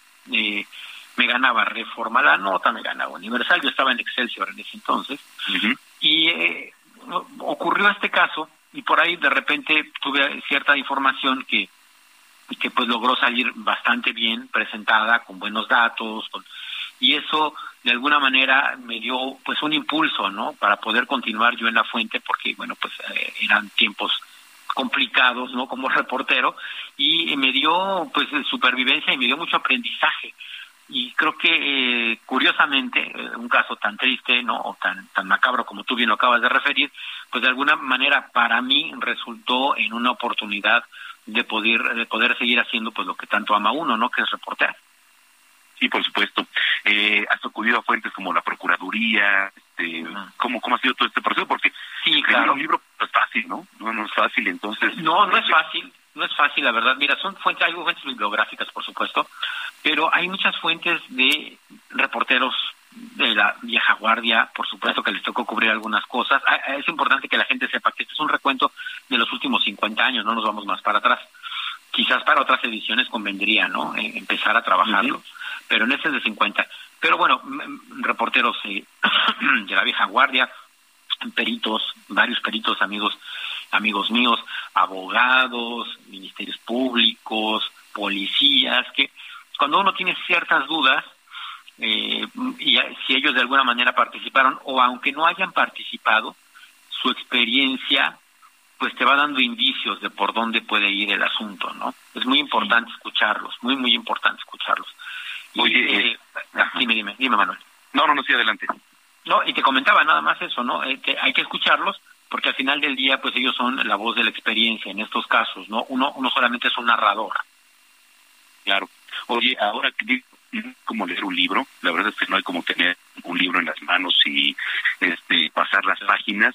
Todo esto que has platado ya en, a través de las letras, ¿te gustaría verlo reflejado eh, quizá ahora hay una era en en televisión, en alguna serie?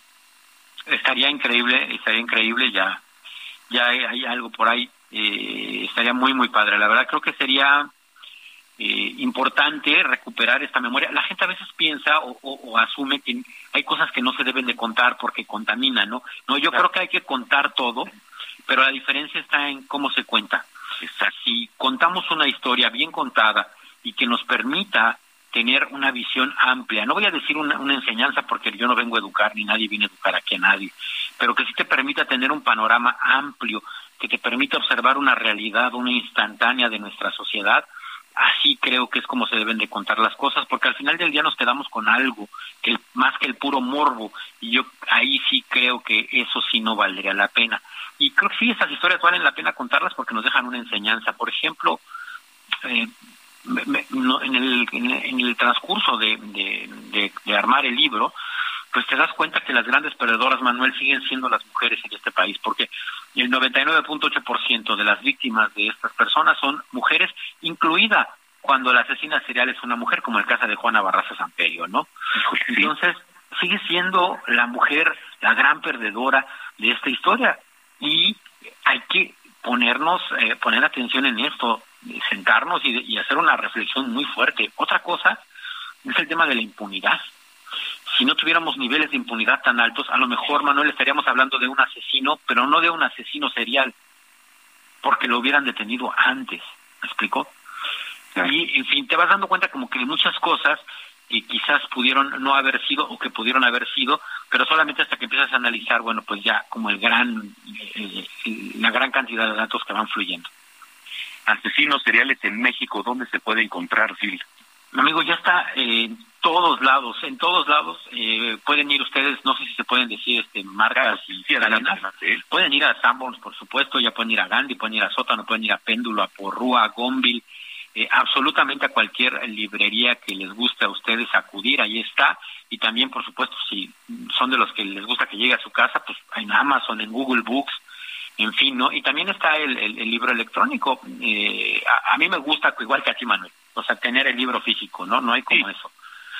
Pero, pero bueno, hay gente que ya tiene su, su aparato este eh, y que le gusta leer así, lo cual también es muy práctico y, y puede adquirir el libro así que inclusive es muchísimo más barato, ¿no? Oye, pues este, muchas felicidades antes que nada. Phil, me mucho gusto platicar contigo. Cuenta con nosotros lo que pues, necesites en temas también aquí de, de, los medios de comunicación, micrófonos para la difusión. Esperemos que también se replique ya en, en algunas otras plataformas y yo estoy seguro de que sí, porque es un tema por demás interesante. Y, este, y gracias, gracias por platicar con nosotros y, y mucho éxito en lo que venga. No, pues muchas gracias a ti, Manuel. Para la gente que nos escucha y que no sabe, Manuel y yo trabajamos ahí en, en Generaldo un tiempo, él, él salía a cuadro y eh, yo le escribí algunas cosas por allá y allá fue donde nos, nos conocimos, ¿no? Bueno, entre otras muchas personas y muchos trabajos y pues siempre es grato eh, que un amigo te abra las puertas de su espacio y platiques con él porque se platica de un poco desde la confianza y desde, desde la hermandad que da el hecho de compartir una profesión, ¿no? Claro, claro, y para eso estamos aquí los medios y pues mientras podamos, aquí estamos. Phil, qué, qué gusto platicar contigo y la mejor de la suerte. Mucho éxito. Te agradezco mucho, Manuel. Un abrazo. Gracias. Gracias, Silberto Cruz Monroy. Eh, el libro está increíble. Ya está a la venta, ya lo dijo ahí en todas las plataformas. Vaya a la librería, no hay como mujer un libro. Es lo que es Asesinos Seriales en México. Está usted en zona de noticias. Continuamos. Vamos a una pausa y regresamos con Manuel Zamacona a Zona de Noticias.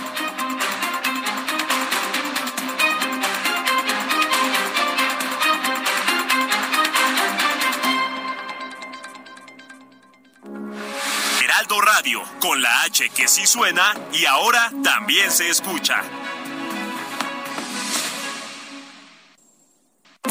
Ya estamos de regreso en Zona de Noticias con Manuel Zamacona por el Heraldo Radio.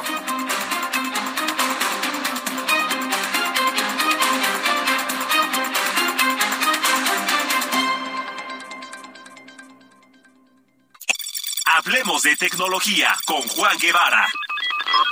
Y me da mucho gusto saludar a nuestro colaborador Juan Guevara, director de Now Media Radio, Now Media Televisión allá en Estados Unidos, desde la ciudad espacial. Juan Guevara, ¿cómo estás?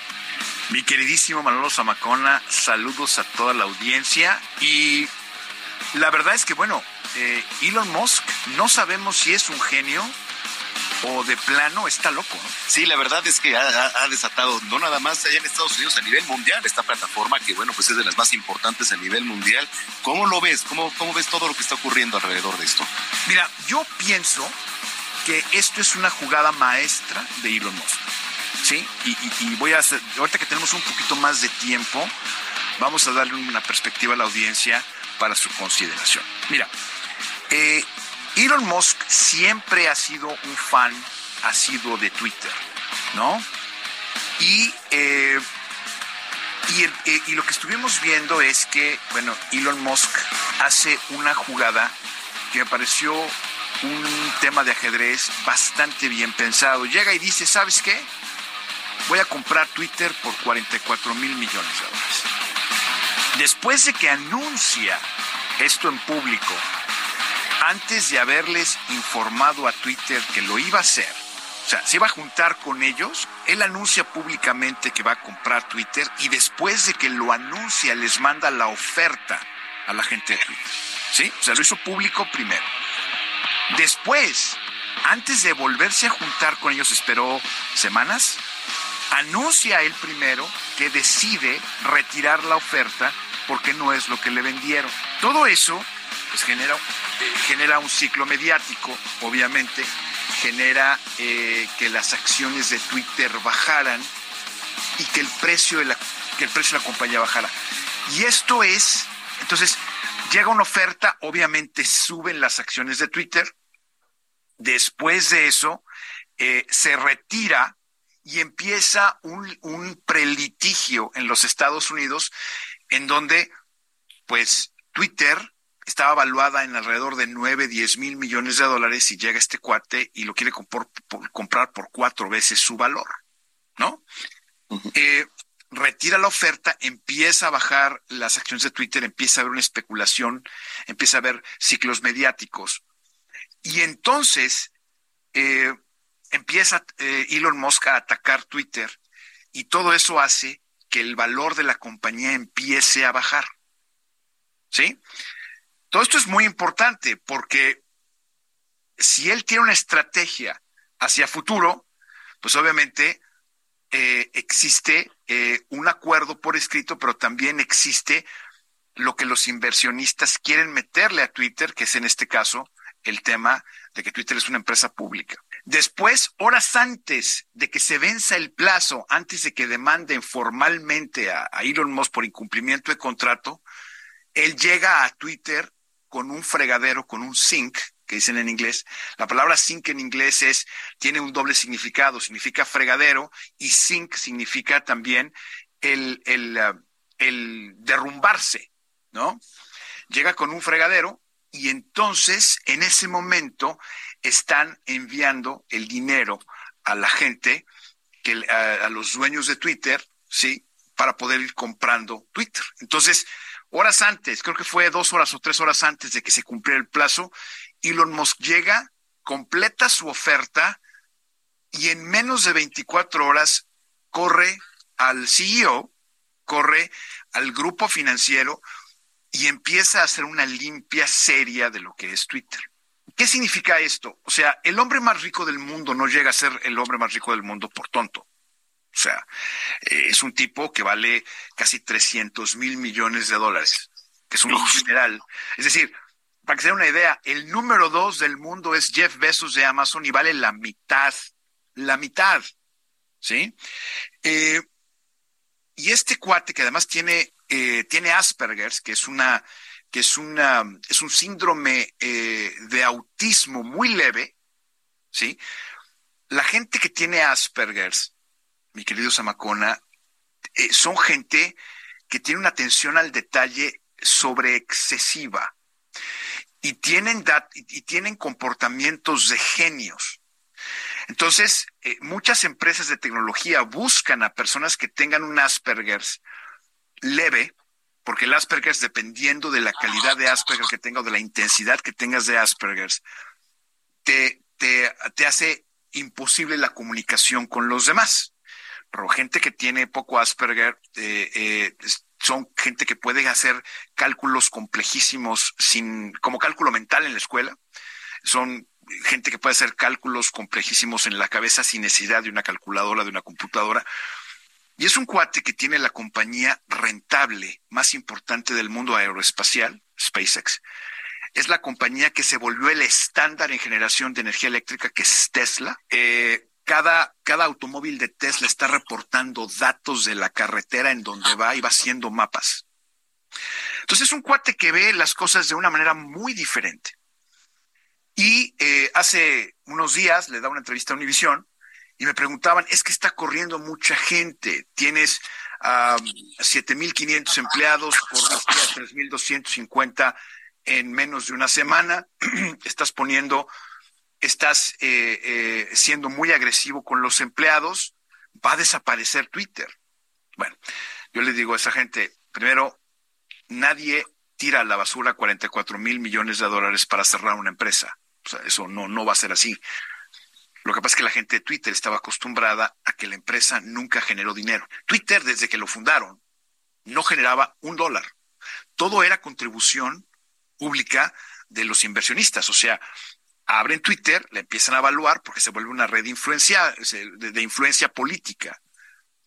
Y entonces eh, empiezan, la hacen pública, ganan la licitación para hacerla pública en la, Bolsa de, de, Valores de Nueva York. Y entonces la gente empieza a invertir en Twitter. Ellos se financiaban del dinero de la bolsa. O sea, nunca generaron utilidades. Entonces, o sea, era dinero del Monopoly, ¿no? O sea, llegas, le, pones dinero a una empresa, si pierde o no pierde, no importa, porque al final del día, pues, tenemos dinero que entra y entra y entra. Un empresario que, es, que sabe y que entiende eh, valores de, capitalización, entiende utilidades, entiende todo eso, dice, pues esta empresa está está llena de gente que está acostumbrada a vivir de la empresa sin realmente ser productivos. Y eso es lo que genera este éxodo masivo de gente en Twitter, que además, bueno, fíjate algo que también me llamó muchísimo la atención. Las tres compañías de tecnología más importantes del mundo, sin incluir a Apple y sin incluir a Amazon, o sea, porque eso no lo hicieron ellos, en la misma semana que fue Zuckerberg, corre a 10 mil empleados. Amazon corre a 10 mil empleados y Twitter corre a 3.250. Todo eso a mí no se me hace ningún tipo de coincidencia. ¿Qué quiero llegar a decir?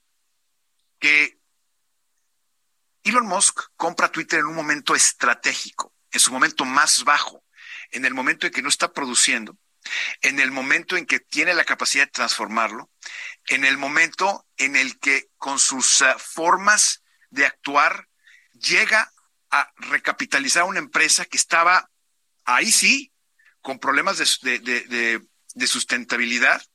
Y entonces lo que sucede es que en ese momento entra y las empresas tecnológicas empiezan a despedir gente, lo que le da a Elon Musk, pues obviamente una ventaja competitiva, porque si quieres seguir trabajando en Twitter, te tienes que o te aclimatas o te aclimueres.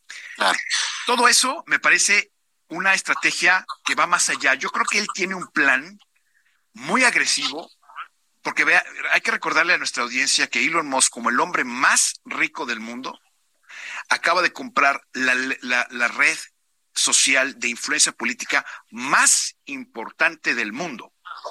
¿Sí? Entonces, que está transmitiendo el mundial, está transmitiendo los juegos de fútbol, está, está influenciando las políticas. Lo vimos en México, es decir, Twitter fue fundamental para que el INE se quedara intacto. Sí, o sea, es decir, la, la, influencia que tiene Twitter en la esfera político-económica de los países no la tiene ninguna red. Y el cuate ya la compró. Yo hablaba con algunas personas en Washington hace unos días y me decían, están preocupadísimos eh, los políticos de Estados Unidos, especialmente en Washington, porque ahora tienes a un cuate que sabe hacer negocios controlando el medio de comunicación que usan los políticos. Entonces tú ponte a pensar el poder que no acaba de tener Elon Musk a la hora que compra una, una red de ese tipo. ¿Qué hace? Dice, él es un paladín, dice, de la, de la expresión libre, del free speech en Estados Unidos. Y dijo dos cosas hace una semana que me llamaron la atención. Dijo, la Twitter es, debe ser la red de la libre expresión pero no la red de libre alcance a nuestro público. Entonces, lo, aquellos que hagan fake news, vamos a desmonetizar su cuenta, vamos a castigarlos, vas a poder tuitear, pero nadie lo va a ver. A lo mejor lo ves tú y tus vecinos, pero nadie más. Oye, qué interesante, ¿eh? está, está duro y lo que se viene, ya finalmente, ¿qué crees que se venga en próximos meses, próximos días para esta red social? Yo pienso que, va a ser muy controvertida. Yo creo que Elon Musk está apostando a la controversia, porque la controversia le da rating y le da, y le da espacios noticiosos. Pues estamos hablando de él, ¿no? Entonces yo pienso que vienen decisiones controvertidas. Creo que va a ser muy duro con los empleados los próximos seis meses. Creo que va a limpiar la casa y vamos a empezar a ver grandes cambios en Twitter a partir del primero de enero, en donde van a empezar ese anuncios creo que son importantes, que ahí vienen. O sea, yo creo que a Twitter hay que ponerle el ojo encima y vamos a, y vamos a ver cambios serios de Twitter eh, el primer trimestre del 2023, seguro. Oye, pues qué gusto que estés aquí con nosotros, estimado Juan Guevara, y platícales a la gente que nos viene escuchando dónde te puedes seguir en tus redes sociales. Bueno, primero, pues eh, gracias por la invitación. Ustedes me pueden seguir en Juan Guevara TV, en todas las plataformas, Juan Guevara TV, y pues envíenme preguntas y comentarios sobre tecnología. Me encanta contestarle a la gente. Muchas gracias, Juan Guevara, y estamos en comunicación. Gracias a ustedes. No te pierdas lo que Total Play tiene para ti este buen fin. Contrata ahora y llévate 150 canales, 100 en HD para que veas tus programas favoritos, 50 megas extra para navegar a toda velocidad, un servicio de TV adicional por cuatro meses y por tiempo limitado recibe un Wi-Fi Pro sin costo. ¿Ves? Esta es una promo que sí es promo. Cámbiate ya y vive la experiencia Total Play. Heraldo Televisión, ahora también por Sky HD. Toda la programación de Heraldo Televisión a través del canal 161 de Sky HD. Noticias, deportes, entretenimiento, gastronomía y mucho más. Heraldo Televisión, en todo el país, ahora también por Sky HD.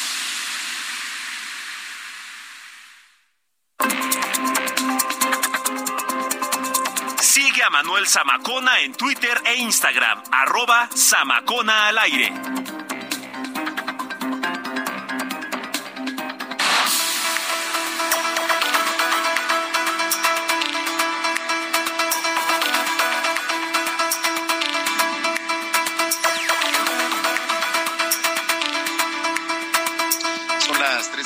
Con 44 minutos en el tiempo del centro de la República Mexicana. Eh, quería tocar un tema de, desde hace días que, bueno, es por demás interesante porque la Cámara de Diputados aprueba una iniciativa para que las personas empleadoras estén ya obligadas a inscribir a las trabajadoras del hogar al Instituto Mexicano del Seguro Social. Tengo en la línea telefónica al abogado Luis Enrique Díaz Mirón, socio del bufete Díaz Mirón, Mirón y Asociados, a quien saludo con muchísimo gusto, como siempre. Luis Enrique, qué gusto, gracias. Hola Manuel, qué gusto saludarte. Al contrario, oye, a ver, eh, ¿cómo está el tema para hablar un poquito de, de los conceptos, de lo que acabo de, de- de poner justamente en, eh, sobre la mesa, sobre las, pues, las personas trabajadoras y, los que emplean sobre todo? Sí, fíjate Manuel que no es no es completamente una novedad, sino que ya se cumplió el periodo eh, y se agotó el periodo piloto eh, respecto de la obligación de los patrones a dar de alta a los trabajadores eh, del hogar. Em, y ahora, como tú bien lo comentaste, se confirmó esta obligación eh, y quedó ya eh, completamente incluido en la ley del IMSS. Em, y para esto hay todo un programa en el, en el- en el Instituto Mexicano del Seguro Social al que se deben de acercar los patrones de, de- de- en sus casas, pues, respecto a los trabajadores de su hogar, que pueden ser trabajadores domésticos, pueden ser trabajadores que tengan eh, haciendo labores de jardinería, inclusive choferes, los- la gente que se dedica a la atención de la familia y del hogar, cuidados, aseo, todas esas personas califican dentro de este régimen eh, y tienen que acercarse al IMSS prácticamente de manera voluntaria. El IMSS no va a llevar a cabo una labor de fiscalización en las casas, de ir de puerta a puerta a preguntar. Eh, y por eso también es muy importante que los propios trabajadores sepan que ya tienen este derecho para que se acerquen al IMSS y le puedan decir a su patrón cuánto es lo que tienen que pagar en función del salario que están recibiendo. Ok, a ver, eso es muy importante, ¿no? Porque, a ver, eh, ¿cuántas personas a, a las que le estamos hablando ahorita eh, no saben eh, que tienen un derecho, ¿no? Y ahora ya es, es por obligación. Eh, uno como empleador, por ejemplo, eh, le tiene que notificar. ¿Cómo, ¿Cómo está ese tema? Pues mira, es, es, es un tema simplificado, es mucho más sencillo que para las empresas que tienen que tramitar una alta patronal y que tienen que eh, tener una cuenta en el IMSS en la que van a hacer pagos recurrentes en función de los salarios. Eh, ¿Por qué? Porque no existe la, la, la obligación todavía de parte de los patrones, personas físicas, casas, casas hogar, de tener un sistema de pago timbrado como si lo existe para cualquier tipo de empleado.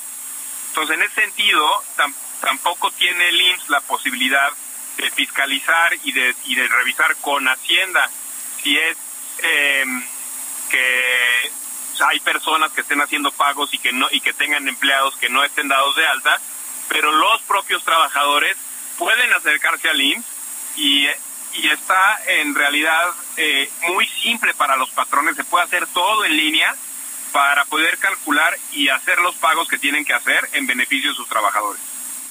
¿Esto ya es por obligación? Es una obligación, es una obligación legal.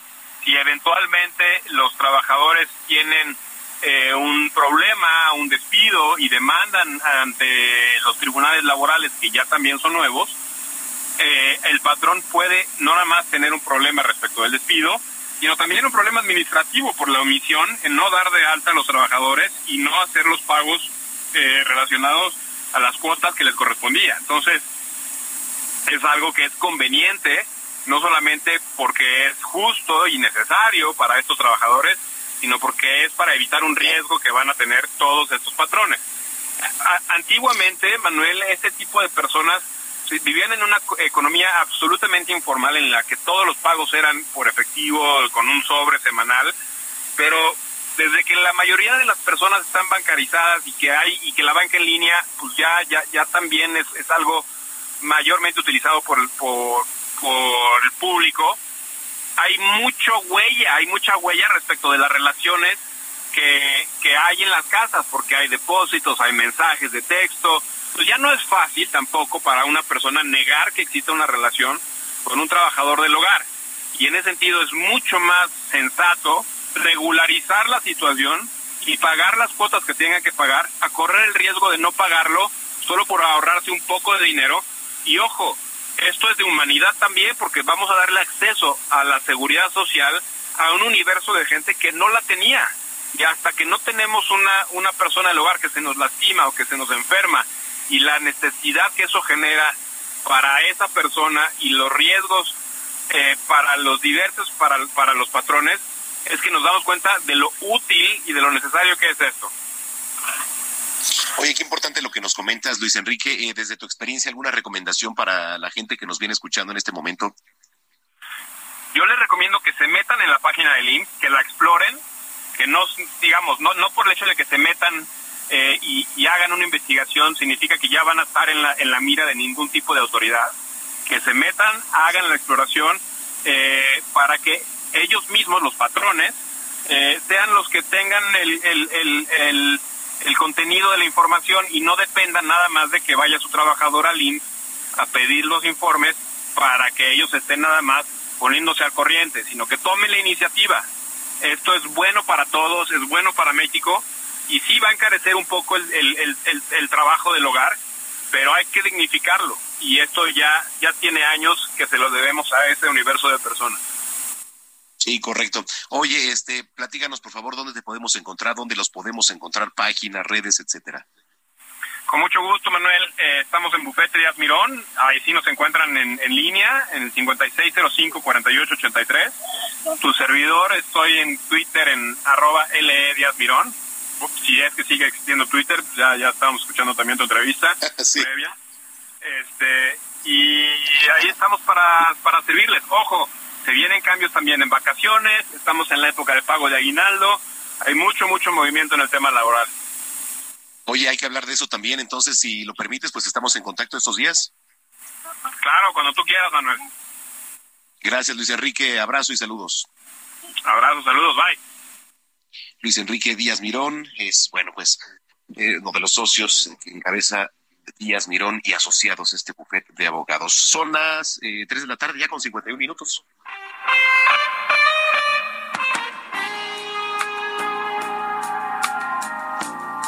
Estef Palacios, qué gusto saludarte. ¿Cómo estás, querida? Ay, pues muy contenta de estar aquí con esta canción tan sensual que va. solo siempre la pido para ti. Platícame, por favor, de, de, qué vamos a hablar. Oye, pues de dos temas muy importantes. Uno, perdimos, caray, perdimos.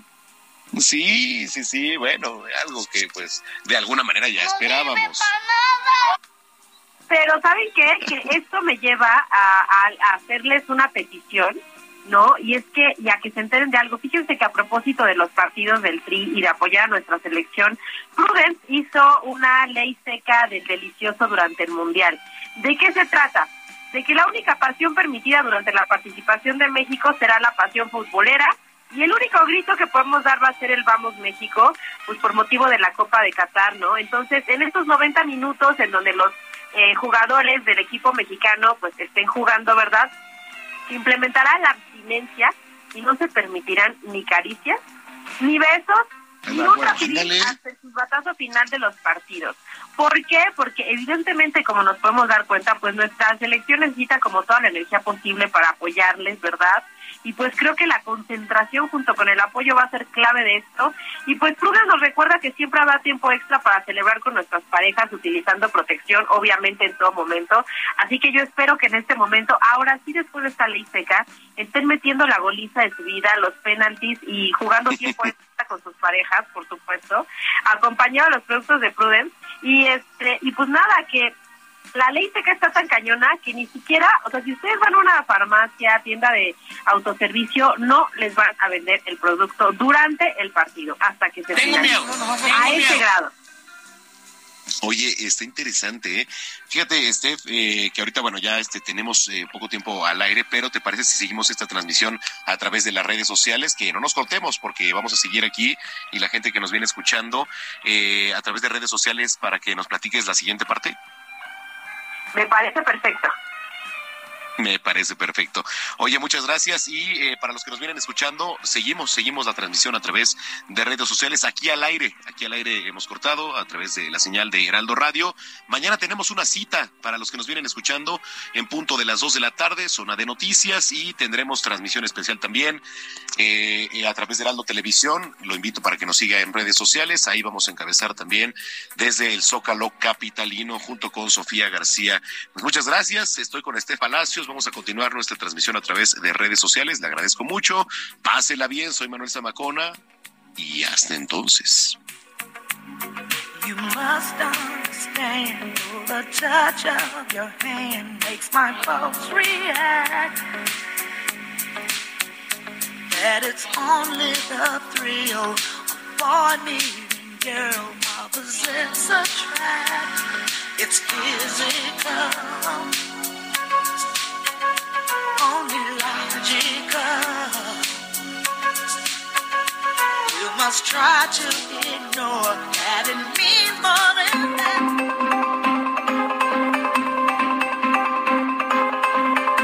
El Heraldo Radio presentó Zona de Noticias con Manuel Zamacona.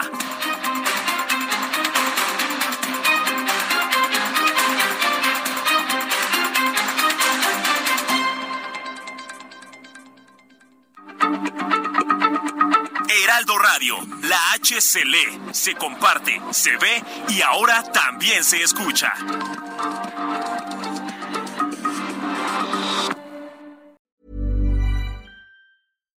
If you're looking for plump lips that last, you need to know about Juvederm lip fillers. With Juvederm Volbella XC and Juvederm Ultra XC, your lip look, whether it's subtle or bold, can last up to one full year with optimal treatment and no additional maintenance. Find a licensed specialist and see if it's right for you at juvederm.com today. That's J U V E D E R M.com. Add fullness to lips in adults over 21 with Juvederm Volbella XC or Juvederm Ultra XC. Do not use if you have severe allergies or a history of severe allergic reactions, or if you're allergic to lidocaine or the proteins used in Juvederm. Tell your doctor if you have a history of scarring or taking medicines that decrease the body's immune response or that can prolong bleeding. Common side effects include injection site redness, swelling, pain, tenderness, firmness, lumps, bumps, bruising, discoloration, or itching. As with all fillers, there's a rare risk of unintentional injection into a blood vessel, which can cause vision abnormalities, blindness, stroke, temporary scabs, or scarring. For full important safety information, visit juvederm.com.